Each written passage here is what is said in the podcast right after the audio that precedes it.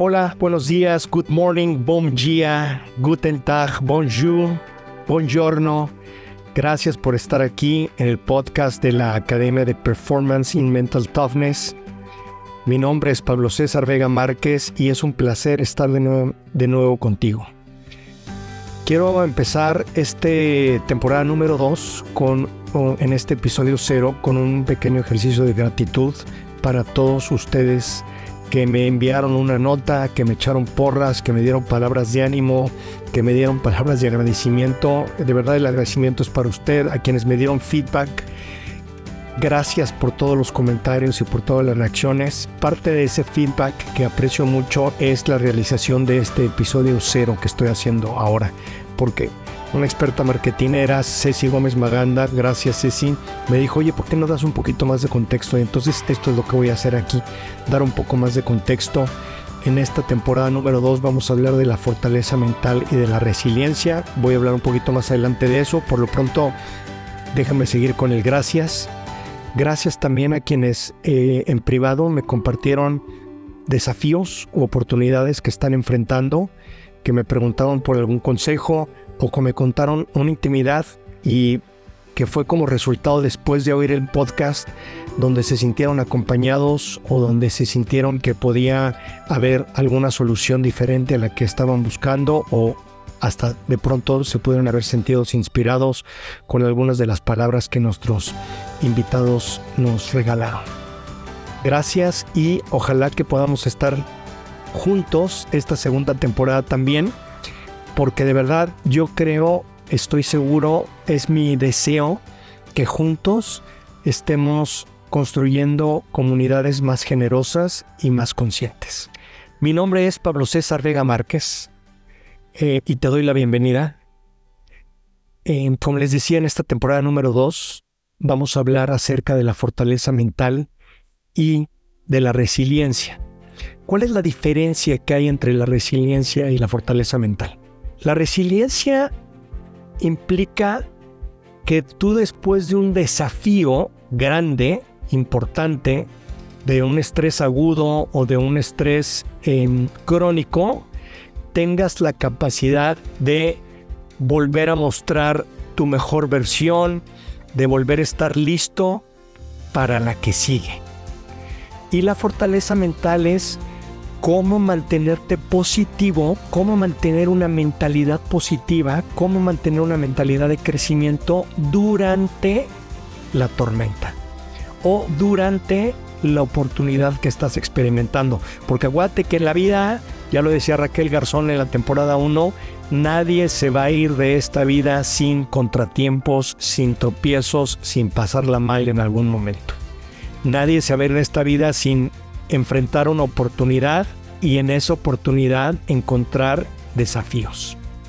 Entonces la fortaleza mental te va a ayudar a mantenerte positivo, positiva durante ese momento o esa circunstancia que estás pasando.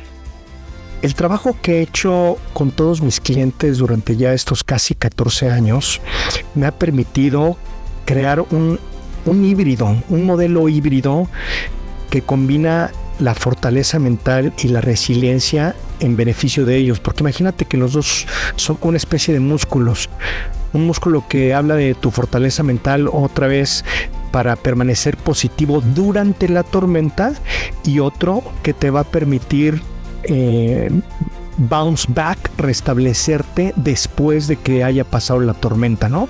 Y, y, otra vez, no necesariamente en la tormenta, puede ser una oportunidad mantenerte positivo durante la oportunidad y después del trabajo extenuante que vas a estar haciendo durante esa oportunidad para lograr los resultados que quieres, también recupera, eh, recuperarte y bounce back a la, a la mejor versión de ti mismo.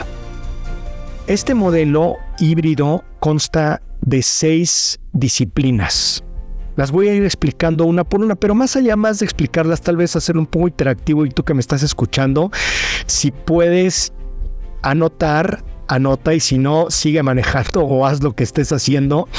Pero si lo, si lo puedes hacer en un momento en el que puedas tomar nota, va a ser fantástico. Imagínate, para hacerlo de una forma bien, bien simple, imagínate una pizza de seis rebanadas. La primera rebanada, no que sea la más importante, sino simplemente la primera es la del propósito. Imagínate que llega a ti la oportunidad, una que tú consideras que es la oportunidad de tu vida, y de pronto te quedas congelada, que no sabes si tomarla o no. Y algunas veces uno va con el amigo, o va con los familiares, o con los padres, o con los mentores, o lo que sea, preguntar, oye, debería tomar esta eh, oportunidad de no. Cuando uno tiene un propósito claro, la toma de esa decisión se hace mucho más fácil. Porque el propósito habla de el para qué de tu existencia, la forma en la que tú mides el éxito, tu scorecard interno, no el scorecard de la sociedad, sino tu scorecard interno. Y entonces cuando tú tienes todos esos elementos claros frente a ti, tú puedes tomar una oportunidad claramente que está alineado con tu propósito de vida o simplemente elegir no tomarla. Lo mismo sucede en los momentos en los que estás siendo desafiada. Si volteas a ver tu propósito, este faro, esta estrella que te guía, te va a ayudar a sobrevivir la tormenta, a que si no tuvieras un propósito y estás en medio de la tormenta y de verdad no sabes hacia dónde mirar. Entonces, a lo mejor lo que te, lo que te recomiendo aquí en este punto es pensar en qué tan afinado tengo mi propósito de vida y qué tanto me está sirviendo para yo tener más fortaleza mental y al mismo tiempo para ser resiliente después de haber experimentado alguna de las tormentas de mi vida. Rebanada número dos, la conciencia o el awareness. Y acá se trata de simplemente identificar qué es lo que me está causando estrés hoy en mi vida y qué emociones están siendo está haciendo que se despierten en mí este estresor y con qué nivel de responsabilidad estoy enfrentando a este estresor. Lo estoy enfrentando con una mentalidad de, como dice Freddy Kaufman en su libro de La empresa consciente, de víctima o con, una mentalidad de protagonista. ¿Con qué tanta humildad también estás enfrentando ese estresor? ¿Vas a ese estresor como un aprendiz o como un todo? Yo hace algunos años, por suerte, elegí aprender de mis hijos y darme cuenta, ser consciente de que todo lo que estaba haciendo con ellos era básicamente como un todo y eso causó muchos encontronazos. Y me di cuenta que había una forma mejor de tener una relación con un gran estresador que era la relación desafiante que estaba teniendo con mis hijos. Y elegí, porque esto es una elección también, ir con humildad y mostrarme como un aprendiz y darme cuenta que había muchas situaciones en mi vida que era la primera vez que estaba enfrentando esa eh, situación y que de verdad no había razón para que yo tuviera la respuesta. Entonces, mirando mi propósito y con una conciencia nueva y con un eh, con una conciencia de aprendiz, pude hacer un cambio a ese estresor y hoy puedo decir que no que sean perfectas, pero tengo relaciones más plenas con mis hijos. La siguiente rebanada de la pizza es la acción, es el esfuerzo, es la práctica. Y aquí yo hablo de, la pregunta que te hago en este momento es, ¿qué estás haciendo hoy proactiva y conscientemente para ser feliz? En acciones, ¿qué estás haciendo hoy proactiva y conscientemente para fortalecerte mentalmente? ¿Qué estás haciendo hoy proactiva y conscientemente para fortalecer tu resiliencia. Y algunos de nosotros que vivimos en este mm, rush, en esta velocidad imparable, yendo de un compromiso para otro, muchas veces no encontramos estas oportunidades proactivas y conscientes para hacer esto que acabo de preguntar. La siguiente rebanada de la pizza es tu red. ¿Con quién cuento? Ya lo hablaba Jorge Font también en el episodio eh, que, que, vino como nosotros de invitado. ¿Con quién cuento? ¿Quién es mi coach? ¿Quién es mi mentor? ¿Quién es mi facilitador? ¿Quién es mi estratega?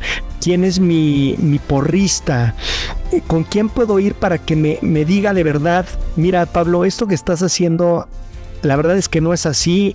Ponte las pilas y, sacúdete el polvo, como decía mi papá. Em, ¿Quiénes son todas esas personas con las que cuentas? Y mira, ojalá que puedas que puedan ser varias personas, ¿no? Porque yo en algún momento sí llegué a pensar que mi esposa, como dice eh, mi amigo Carlos Relva, la, santa de mi esposa, ella podía hacer todos esos roles, ¿no? Podía ser mi estratega, podía ser mi conectora, podía ser mi cheerleader, podía ser mi mentora, podía ser mi coach y no, pobrecita. Entonces, eh, encuentres una persona para cada uno de los roles y que los incluyas, ¿no? Y que les cuentes cuál es tu propósito de vida, hacia dónde quieres ir, cuáles son tus valores y que veas cómo cada uno de ellos o de ellas te puede apoyar. La siguiente rebanada de la pizza es el mindset. Y en esto me refiero a cuál es tu actitud mental ante la vida. El trabajo de Carol Dweck. ¿Tienes una mentalidad fija o una mentalidad de crecimiento? ¿Ves los errores en tu vida como un fracaso o ves los errores como una oportunidad? ¿Te dieron la promoción en tu empleo? ¿Es un fracaso? ¿Estás enojada? ¿Estás molesta? ¿Estás frustrada? ¿O es una oportunidad incluso para cambiar de empleo, para cambiar de aires, para emprender, para irte de viaje, para hacer algo que a lo mejor no estabas considerando? Tienes una mala relación con alguien en el trabajo o con alguien en tu familia, lo ves como una como un fracaso o lo ves como una oportunidad. ¿Qué hay en mí que yo pueda arreglar por esta situación en la que estoy pasando? Y la última rebanada de la pizza es la recuperación ustedes saben la importancia que tiene no solo el sueño, porque el sueño es, es, otro tema totalmente diferente, ¿no?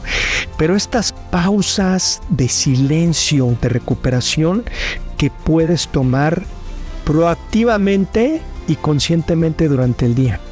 ¿Para qué? Porque otra vez, imagínate que te llega esta oportunidad y esa oportunidad, qué sé yo, a lo mejor es justamente de crear tu propio restaurante o cumplir ese sueño que tienes, si únicamente te dedicas a trabajar, trabajar, trabajar, trabajar, trabajar y no te recuperas, tu desempeño puede ir sufriendo, tu, la mejor versión de, de, ti mismo se puede ir desvaneciendo, tus emociones pueden empezar a sufrir y cuando quieres mostrar esta fortaleza mental y mantener el positivismo en la situación, va a ser cada día más difícil.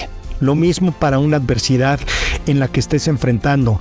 Yo me acuerdo cuando llegó la pandemia, tremenda adversidad para todo el mundo.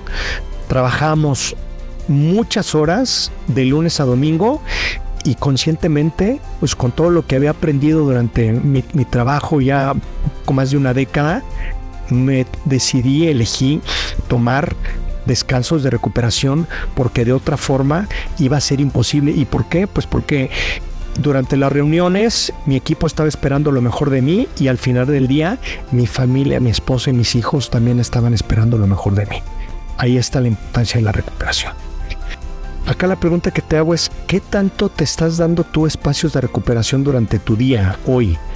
Proactivamente y conscientemente, ¿qué tanto estás recuperando tus emociones, tu, enfoque, eh, tu mentalidad? Em, ¿qué tanto estás haciendo por mantener este, este músculo bien afilado? Porque acuérdate que no es el estrés lo que hace crecer un músculo, es la recuperación. Este es mi modelo de fortaleza mental y resiliencia. Seis disciplinas. Propósito, conciencia, esfuerzo, red, mentalidad y recuperación. Del cual vamos a ir hablando en esta la segunda temporada del podcast. El primer episodio ya está listo, escúchalo durante, en 15 días. Eh, nuestro invitado es ex capitán de la selección mexicana de fútbol, Alberto García Aspe, número 8, que va a venir a contarnos su historia, va a venir a contarnos en quién se ¿Qué, cuál fue su piedra angular en los momentos más desafiantes de su vida, cuál fue la piedra angular para tomar decisiones y, y ser la persona, el futbolista, el ser humano exitoso que es hoy. Gracias una vez más.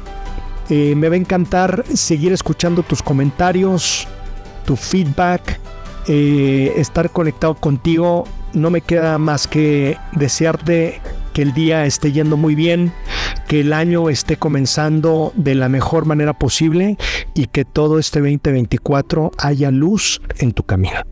Muchas gracias y nos escuchamos en el episodio número uno. Chao.